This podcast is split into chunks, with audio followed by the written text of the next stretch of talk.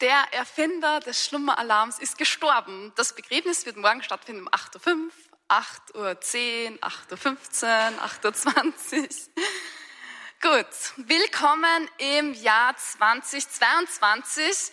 Ähm, ich weiß nicht, wie es dir geht. Also ich lande hier in diesem neuen Jahr so ein bisschen mit gemischten Gefühlen. Auf der einen Seite glaube ich, wir leben in den aufregendsten Zeiten der Weltgeschichte. Also ich möchte gerne in dieser Zeit leben. Und gleichzeitig sehen wir, dass rund um uns eigentlich sehr viele negative Zukunftsprognosen gesellschaftlich sehr präsent sind. Ja, ich habe mich ein bisschen mit den Nachrichten beschäftigt. Was wird so geschrieben am 1.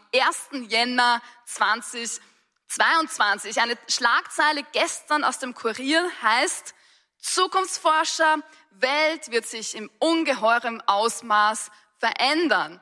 Und man muss sagen, die Prognosen und Herausforderungen sind nicht unbedingt die einfachsten. Ja, also da gibt es die Klimakrise, es gibt eine Rohstoffknappheit. Ähm, gestern habe ich ein Interview gelesen in der Süddeutschen Zeitung mit einem Zukunftsforscher, der sagt, wir müssen ein, in eine postfossile Welt irgendwie hineinkommen. Ja, das ist auch nicht so einfach. Dann gibt es eine weiter fortschrittende Digitalisierung, also das ist äh, gut und vielleicht auch äh, nachteilig gleichzeitig. Es gibt eine überalterte Gesellschaft, es gibt sehr viele neue Familienmodelle, ja, also äh, man muss alles Mögliche ausfüllen an Möglichkeiten, welches Geschlecht man ist und so weiter. Ähm, es gibt finanzielle, wirtschaftliche Unsicherheit, es gibt eine Pandemie noch immer und auch eine gewisse Radikalisierung der Gesellschaft. Also wir haben durchaus viele große Herausforderungen, denen wir uns in der Zukunft stellen. Und es gab eine Studie der Hamburger Körperstiftung jetzt im Dezember 2021, also vor einem Monat oder wenigen Wochen. Und sie haben herausgefunden, dass 50 Prozent aller Deutschen kein oder wenig Vertrauen in die Demokratie in Deutschland haben. 50 Prozent, 49 Prozent aller Befragten haben kein oder wenig Vertrauen in deutsche Medien und 62 Prozent der Befragten sagen, führende Personen in Politik und Medien leben in ihrer eigenen Welt. Gut, also in Österreich wird es nicht viel anders sein. Ähm, ein Zukunftsforscher sagt, es braucht eine sozioökologische Wende. Ein anderer sagt, es braucht eine inkludierende Corona- und Digitalisierungspolitik. Und das sind alles sicher sehr berechtigte Ansätze.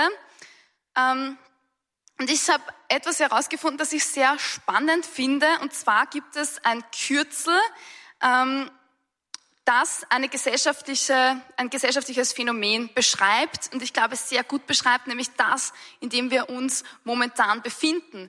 Dieses Kürzel, es ist jetzt wieder ein bisschen kompliziert, aber ich nehme euch jetzt damit hinein, heißt VUCA. Also VUCA ist dieses Kürzel. Es kommt eigentlich aus einer Situation nach dem Kalten Krieg in den 1990er Jahren um, und es wollte einfach die komplexe Situation einer Welt beschreiben nach dem Kalten Krieg. Aber dieses VUCA-Synonym, Akronym, ist dann hineingewandert in Wirtschaft, in Unternehmen, in Bildung und auch im Zusammenhang mit der Digitalisierung hat sich ausgeweitet. Und ich glaube, es passt einfach sehr gut, um momentan eine gesellschaftliche Analyse zu machen. Und da möchte ich euch kurz hineinnehmen in dieses hochkomplizierte Wort. Ich kann nämlich die einzelnen Abkürzungen immer nicht, äh, oder Wörter nicht wirklich gut aussprechen. Also das erste, ähm, volatil, dieses erste Wort meint ähm, Schwankungen ausgesetzt. Ja, wir leben in einer Gesellschaft, die sehr vielen Schwankungen ausgesetzt ist. Ja, egal, ob das jetzt die Corona-Inzidenz ist oder ähm, wirtschaftlichen Schwankungen. Wir leben in einer sehr volatilen Welt. Das zweite Wort Uncertainty, also Unsicherheit. Wir leben in einer unsicheren Welt. Es ist schwierig, Dinge einzusetzen. Wir wissen oft nicht mehr, wo man sich gut festhalten kann. Das C steht für Complexity, also wir leben in einer sehr komplexen Welt. Es ist alles sehr verschränkt und sehr kompliziert. Und ähm, das A, Ambiguity, das kann ich auch immer nicht aussprechen, mehrdeutig. Ja, wir leben in einer Welt, die sehr mehrdeutig geworden ist. Also wir sind viel Schwankungen, Veränderungen ausgesetzt. Die Welt ist unsicher, sie ist sehr komplex geworden, sie ist vielen Mehrdeutigkeiten ausgesetzt. Man kann Dinge nicht so einfach beantworten. Impfpflicht, ja, nein, das ist so vielschichtig, so mehrdeutig, so viele Auswirkungen, ist nicht einfach. Und dieses Fachwort VUCA versucht eben eine Bestandsaufnahme der Welt von heute zu machen. Und ich glaube, es beschreibt das relativ gut. Also ich denke mir so, ja, das ist unsere Welt, in der wir leben. Und gleichzeitig ist auch die Frage so, okay, wie nehmen eigentlich junge Leute unsere Welt aktuell wahr? Welches Bild von Zukunft zeichnen junge Leute? Und ich muss ganz ehrlich sagen, wenn man da die Studien anschaut, dann merkt man eine alarmierende Situation unter Jugendlichen in Bezug auf Zukunft und auch in Bezug auf die aktuelle Corona-Situation. Es gab da auch einige Studien dazu, zum Beispiel ähm, der Stadt Graz in Zusammenarbeit mit der Uni Graz. Da heißt es, fast jeder Zweite gab an, mit Depressionen und Ängsten zu kämpfen. Auch hier stellen wir bei den Jugendlichen Depressionen Angst fest, 41 Prozent der Jugendlichen. Dann eine andere Studie sagt, mehr als die Hälfte aller Mädchen im Teenageralter gab an, regelmäßig mit Suizidgedanken zu spielen. Ja, eine, Studie der Medizinischen Universität Wien im Februar 2021 ähm, sagt, dass eine depressive Symptomatik bei 55 Prozent aller 14- bis 20-Jährigen ähm, festzustellen ist. Eine Angststörung von, bei 47 Prozent, also die Hälfte aller Jugendlichen leiden unter Depression, Angst und ein Fünftel unter Schlafstörungen, 60 Prozent aller Mädels unter Essstörungen. Das sind dramatische Zahlen. Ja? Das heißt, wir müssen als Gesellschaft irgendwie da agieren. In USA liegt der Suizidversuch bei 51 Prozent von jungen Menschen. Mehr als die Hälfte versucht, sich das Leben zu nehmen. Da muss man sagen, okay, das ist eine Hoffnungslosigkeit, die wir feststellen, das ist höchst alarmierend. Und die, es gibt auch eine Studie, die heißt Junge, junge Österreicher 2021. Ja, und da stellt ähm, dieser Jugendforscher Professor Hurlmann fest. Er sagt, die Krise trifft die Generation Z in der kritischen Phase der Verselbstständigung und des Übergangs ins Berufsleben besonders hart. Ein Drittel von ihnen berichten aktuell von einer Verschlechterung der Perspektiven, was auf eine empfindliche Beeinträchtigung der Chancenstruktur hinweist. Ja, also das heißt, ähm, junge Leute sind extrem herausgefordert. Wir leben in Zeiten, die nicht einfach sind. Und was wir auch sehen, ist ähm, eine Visionslosigkeit. Visionslosigkeit macht krank. Viele junge Menschen haben keine Vision mehr und deshalb fallen sie in Depressionen, Schlafstörungen, Essstörungen und so weiter. Ja? Und, ähm, wenn man junge Leute fragt, hey, was willst du werden? So, was, was ist dein Beruf? Dann haben viele eine große Ahnungslosigkeit mal in erster Linie. Also ich weiß, wenn man Kinder fragt, da funktioniert das ziemlich gut. Ja. Der Moritz, der wollte immer Astronaut werden, dann Feuerwehrmann, glaube aktuell, weiß ich es nicht, Spider-Man oder sowas ähnliches. Ähm, Astronaut. Er hat ein Astronautenshirt an heute. Dann letztens habe ich meine kleine Nichte gefragt, die ist vier. Und, äh, ich habe gesagt, ja, was möchtest du werden, wenn du groß bist? Dann sagt sie, entweder Ärztin oder Zirkusartistin. Aber das war sehr bestimmt. Also Kinder können träumen, sie können die Zukunft imaginieren und bei Jugendlichen ist das schon schwieriger. Ja, ich habe die letzten sechs Jahre ähm, eine Jüngerschaftsschule geleitet mit 25 jungen Menschen zwischen 18 und 30 Jahren und es geht sehr viel, den Traum Gottes für das eigene Leben zu entdecken. Und es gibt da so eine Übung, wo man die Top 50 Träume oder auch 30 Träume fürs eigene Leben aufschreiben muss. Ja. Das, was ich bemerkt habe, dass es vielen jungen Menschen extrem schwer fällt, 30 Träume aufzuschreiben für ihr Leben. Persönlich, privat, beruflich, was auch immer. Es ist sehr schwierig, wenn man sagt, okay, du hast kein Limit an Zeit und kein Limit an Geld. Schreib deine Top 30 Träume auf. Und Leute sitzen da mit dem leeren Blatt Papier und sagen, ich kann nicht, ich weiß nicht, wie das geht. Und das ist eigentlich dramatisch. Wir haben das Träumen verlernt und wenn wir nicht mehr träumen, dann limitieren wir unser Leben. Also ohne Vision verwildert das Volk. Das ist eine Bibelstelle aus Sprichwörter. Das Problem ist, dass nicht, also, dass nicht nur junge Menschen keine Vision haben, sondern mir kommt vor, als Gesellschaft haben wir sehr oft auch keine Vision. Wir geben junge Menschen auch nicht wirklich Vision. Ja? Kaum in der Kirche, geschweige auch in der Gesellschaft. Ja, wir zeichnen eher ein schwieriges Bild. Wir ähm, haben keine motivierenden Bilder, die wir, die wir ihnen vermitteln. Das Mindset, das wir in die nächste Generation geben, ist, ja, wie können wir Schlimmeres verhindern und möglichst bald wieder zu einem so etwas ähnlich wie alten Normal zurückkehren. Und ganz ehrlich, also ich will nicht in ein altes Normal zurück. Also das alte Normal war jetzt auch nicht so toll sondern ich will eine strahlende Zukunft und ich will in ein Bild eintreten, wo ich sage, ja, das motiviert mich und das gibt mir Kraft und Energie. Das Jugendwort 2020 war übrigens das Wort lost. Verloren. Das sagt auch etwas aus. Das Wort verloren bezeichnet eine Generation, die sich verloren fühlt. Ja. Übrigens, das Wort 2021, äh, Jugendwort 2021 heißt cringe. Ja, das heißt so etwas wie erschaudern oder fremdschämen. Ja, es ist interessant, so welche Worte setzen sie durch bei der Generation. Aber das Wort 2020 war lost. Ohne Vision verwildertes Volk. Eine Bibelstelle aus Sprichwörter 29, 18. Und ich kann das gut verstehen. Ja, viele Jugendliche fühlen sich verloren. Zehn Prozent aller Jugendlichen in den USA sagen, sie sind bisexuell. Also sie fühlen sich zu beiden Geschlechtern hingezogen. Und ich denke mir so, okay, ja, also ich kann schon verstehen, dass Jugendliche sagen, ich weiß nicht mehr, was ich bin. Es sagt mir auch niemand. Ähm, viele fühlen sich verloren, haben keine Klarheit über ihre Identität. Sie sind unsicher, instabil in vielen Lebensbereichen und sie fragen sich, wo soll ich investieren? Was bleibt? Wo zahlt es sich aus? dort Dinge hineinzugeben, meine Energie zu investieren. Ja? Fragen über Fragen mit wenig Antworten, ohne Vision verwildert das Volk. Und was meint eigentlich Vision? Vision meint ein motivierendes Bild von Zukunft.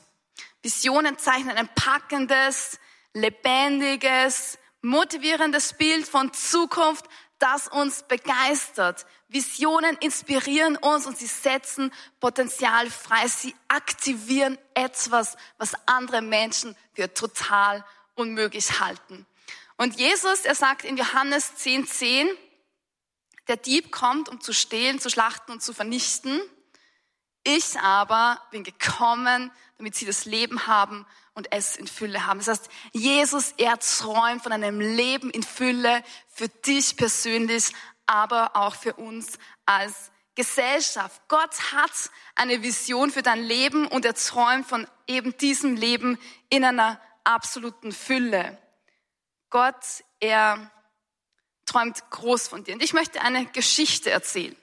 Und zwar befinden wir uns im Jahre 1492. Es gab einen Mann und er hat einen großen Lebenstraum, eine klare Vision und eine klare Mission. Sein Ziel war, von Spanien aus nach Indien zu segeln, um die Osmanen zu umgehen. Und zwar rund um den Globus. Die damalige Welt hielt ihn völlig für verrückt. Alle dachten, er würde mit seinem Schiff am Rand der Welt hinabkippen ins absolute Nichts. Er aber sammelte eine Mannschaft Männer, die am selben verrückten Traum festhielten, und zwar eines Tages in Indien anzukommen. Und was ist passiert? Er stach in die See und ist mit seinem Schiff hinab ins Nichts abgestürzt.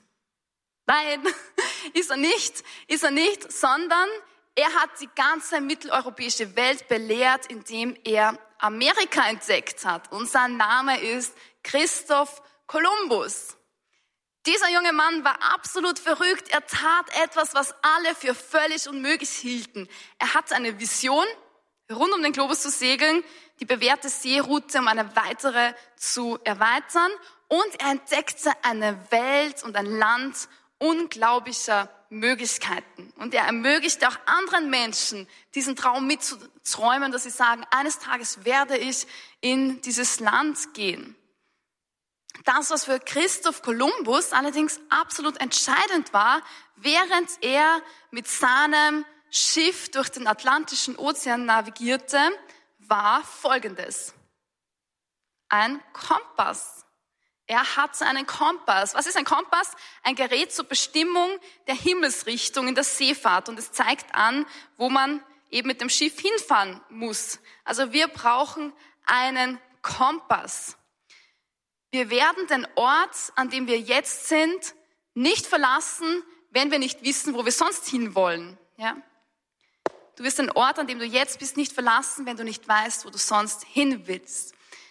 Visionen sind wie ein Kompass. Sie scheinen eine Nummer zu groß für uns. Ja, sie scheinen weit entfernt, sie scheinen größenwahnsinnig, sie scheinen verrückt. Aber wenn man eine Vision hat, dann ist es auch notwendig, gegen den Strom zu schwimmen und vielleicht auch gegen den Atlantischen Ozean. Menschen, die Großträume sind immer ein bisschen verrückt, aber sie verändern die Gesellschaft. Und es beginnt mit einem Traum, mit einer Vision. Christoph Kolumbus hatte diesen Traum und er hat einen Kompass, ein Mittel, um seinen Traum in eine Wirklichkeit zu bringen. Und auch als Gesellschaft brauchen wir einen Kompass. Und jetzt möchte ich noch mal kurz auf dieses Wort zurückkommen, auf dieses VUCA-Wort, auf dieses Akronym, dieses Kürzel, weil da gibt es nämlich auch eine Antwort, die man finden kann als Gesellschaft. Ja, vier Tipps, um durch unsere Zeit zu navigieren. Und das erste ist Vision. Das heißt, wenn wir in schwankenden ähm, Situationen sind, Dinge, die sich schnell ändern, dann brauchen wir eine klare Vision. Wir müssen wissen, wohin wir wollen als Gesellschaft. Das Zweite ist Understanding, ja, Verständnis, gegenseitiges Verstehen. Wir brauchen Vertrauenswürdigkeit. Wir brauchen Menschen, denen wir vertrauen oder Gott, dem wir vertrauen. Das Dritte heißt Clarity, also Klarheit. Das heißt, wir brauchen eine Klarheit in Situationen, die sehr komplex sind, sehr kompliziert sind. Was hilft uns dabei? Natürlich Gott und auch der Heilige Geist. Und das vierte, A, Agility, ähm, quasi Flexibilität. Wir brauchen eine ähm, Flexibilität in mehrdeutigen Situationen. Wir brauchen einen Kompass, der unser Schiff durch die Wogen und Wellen unserer Zeit navigiert. Also nochmal ganz kurz, wir brauchen Vision, Verständnis, Klarheit und Flexibilität. Und wo finden wir diesen Kompass? Bei Gott. Das sicherste, was das Universum zu bieten hat, ist der Gott des Universums, nämlich der, der das Universum geschaffen hat. Gott ist jemand, der uns immer Vision gibt und er ist der beste Kompass, ja. Und wenn man die Geschichte anschaut, dann sehen wir, wie oft das Volk absolut verloren war. Zum Beispiel, das Volk ist in der Gefangenschaft von Ägypten. Es wird versklavt, sie müssen hart arbeiten, sie sind Sklaven geworden. Und es ist verzweifelt. Es sagt, ich kann diese Last nicht mehr tragen. Es hat die Vision verloren. Und was passiert? Gott kommt und sagt, ich brauche einen jungen Mann. Ja, und er wählt einen jungen Mann aus und wohlgemerkt ist es nicht der Beste, den er finden konnte. Ja, der hat nämlich gerade ähm, einen Hebräer ermordet. Und er kommt in einen brennenden Dornbusch und dann in Exodus 3,7 lesen wir, was Gott sagt zu diesem jungen Mann. Er sagt, der Herr sprach, ich habe das Elend meines Volkes in Ägypten gesehen und ihre laute Klage über ihre Antreiber habe ich gehört. Ich kenne ihr Leid. Ich bin herabgestiegen um sie der Hand der Ägypter zu entreißen und in jenes Land hinaufzuführen, in ein schönes, weites Land, ein Land, in dem Milch und Honig fließen. Jetzt ist die laute Klage der Israeliten zu mir gedrungen und ich habe auch gesehen, wie die Ägypter sie unterdrücken. Und dann sagt er zu Mose, jetzt geh, ich sende dich zum Pharao, führe mein Volk, die Israeliten aus Ägypten heraus.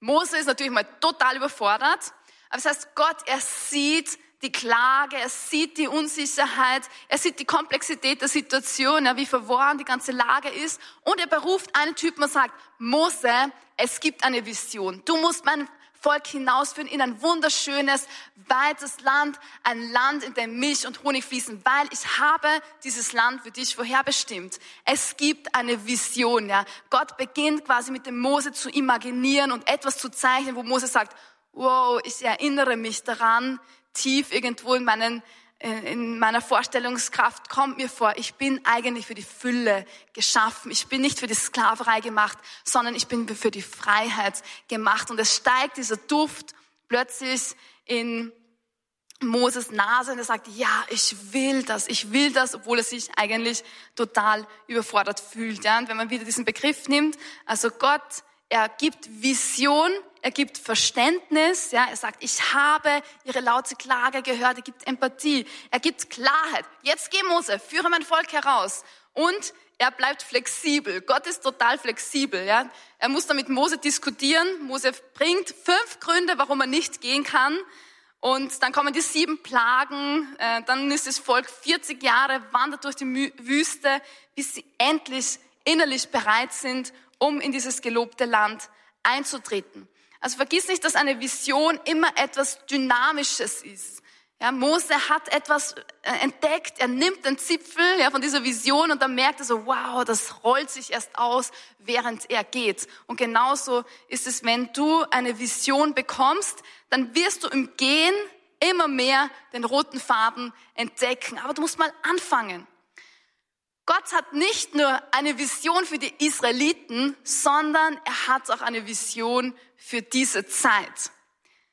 Im ersten Korintherbrief, zweites Kapitel, da heißt es, vielmehr verkündigen wir das Geheimnis der verborgenen Weisheit Gottes, die Gott vor allen Zeiten vorausbestimmt hat zu unserer Verherrlichung. Keiner der Machthaber dieser Welt hat sie erkannt. Denn hätten sie die Weisheit Gottes erkannt, so hätten sie den Herrn der Herrlichkeit nicht gekreuzigt. Und dann jetzt heißt es, nein, wir verkünden, wie es in der Schrift steht, was kein Auge gesehen, was kein Ohr gehört hat, was in keines Menschen Herz gedrungen ist, was Gott denen bereitet hat, die ihn lieben. Uns hat es Gott enthüllt durch den Geist. Und wenn wir die Bibel fertig lesen, dann merken wir am Ende der Bibel gibt es ein Hochzeitsmahl. Es gibt ein riesiges Fest. Es gibt eine goldene Stadt ein himmlisches Jerusalem, das mit Straßen aus Gold und Edelsteinen besetzt ist. Also es sind alles Bilder äh, in einer ja, symbolischen Sprache, aber vielleicht auch in einer realen Sprache. Gott zeichnet ein unglaubliches Bild, eine unglaubliche Vision für uns als Gesellschaft, als Kirche und für uns als Einzelne. Niemand hat es gesehen, niemand hat es gehört, was Gott denen bereitet hat, die ihn lieben. Gott hat eine unglaubliche Vision. Er träumt größer, als du zu denken wagst. Visionen, die Gott schenkt, sind immer attraktiv. Ja, er kennt dieses große Bild und wenn du weißt, wo du hingehst, dann ist es auch einfach gewisse Dinge zu meistern. Ja, wenn du denkst, ja, Corona, okay, wir können das alles gut schaffen, wenn ich weiß, ich werde eines Tages hingehen in dieses himmlische Jerusalem, ja, oder ich werde einen Unterschied machen in der Gesellschaft. Ich werde etwas verändern. Und es ist ungefähr so, wie wenn du auf den Berg gehst. Ja, dann hast du dieses Bild, ich werde am Berg oben sein, auf der Hütte sitzen. Ja, die Männer würden sagen, ich würde mein Bier trinken. Ja, die Frauen würden sagen, ich würde ein wunderschönes Pan Panoramafoto machen für Instagram. Ähm, aber du hast diese Vision und du gehst den Berg hinauf und vielleicht hast du ein Stück, wo du sagst, es ist wirklich anstrengend und mühsam und ich will eigentlich nicht mehr dann erinnerst du dich, ich werde dann oben auf dem Berg sitzen, ja, und das gibt dir Kraft und Motivation, dass du weitergehen kannst. Gott träumt unglaublich groß von dir und unsere Aufgabe ist, dass wir mit ihm zu träumen beginnen, dass wir anfangen, seinen Traum zu denken. Und das bedeutet aber auch, dass du anfängst, dich mit Gott darüber zu unterhalten. Gott, was ist dein Traum für mein Land? Für Österreich, für Deutschland? Was ist dein Traum für unsere, unsere Gesellschaft und für mich persönlich? Und dann musst du anfangen, deine Träume in die Realität zu holen, aber einen ersten Schritt zu gehen. Ja, das ist ungefähr so wie mit einem Trampelpfad. Wenn du anfängst, in deinen Gedanken etwas zu denken, dann gehst du immer mehr diesen Trampelpfad, immer öfter diesen Trampelpfad. Eines Tages wird das zu einer Autobahn werden. Also lass uns für die Gesellschaft träumen, für die nächste Generation die Art und Weise, wie ich das heute sehe, beeinflusst die Art und Weise, wie ich die Zukunft lebe. Und deshalb hast du eine Verantwortung. Und zwar, deine Verantwortung ist, dass du anfängst, gute Gedanken zu denken. Über dich, über deine Familie und auch über die Gesellschaft. Wenn wir nur negative Bilder zeichnen, dann werden wir anfangen, diesen negativen Weg zu gehen. Also die Art und Weise, wie du das heute siehst, beeinflusst die Art und Weise, wie du die Zukunft lebst. Was wir sind, ist Gottes Geschenk an uns. Was wir aus unserem Leben machen, ist unser Geschenk an ihn. Ein Zitat von Elena Powell. Und ich glaube, es ist sehr viel dran. Wir können einen Unterschied machen. Wir können ein Geschenk werden. Wir selber. Wir können einen Unterschied auch in unserer Gesellschaft machen. Und das bedeutet, dass wir anfangen, das zu werden, was wir sind, nämlich Kinder Gottes oder mit einem anderen Wort, Matthäus 5,14, ihr seid das Licht der Welt, eine Stadt, die auf dem Berg liegt, kann nicht verborgen bleiben. Und das ist auch unser Auftrag, den Gott gibt. Gott, er will dich gebrauchen, er will dich verwenden und er will, dass du Salz bist, dass du Licht bist und einen Unterschied machst in dieser Zeit. Und jetzt möchte ich kurz beten. Vater, ich danke dir, dass du so große Träume über uns träumst, über mein eigenes Leben, über meine Familie, über meine Geschichte und auch über mein Land und die Länder, aus denen wir kommen. Ich danke dir, dass du so großartige Dinge vorhast und dass du sagst, ich werde noch Größeres vollbringen in deinem Leben, als du es bisher gesehen hast. Jesus, es sind aufregende Zeiten, in denen wir leben. Ich danke dir für dieses Privileg, dass wir jetzt die Gegenwart und die Zukunft mitgestalten dürfen mit dir. Amen.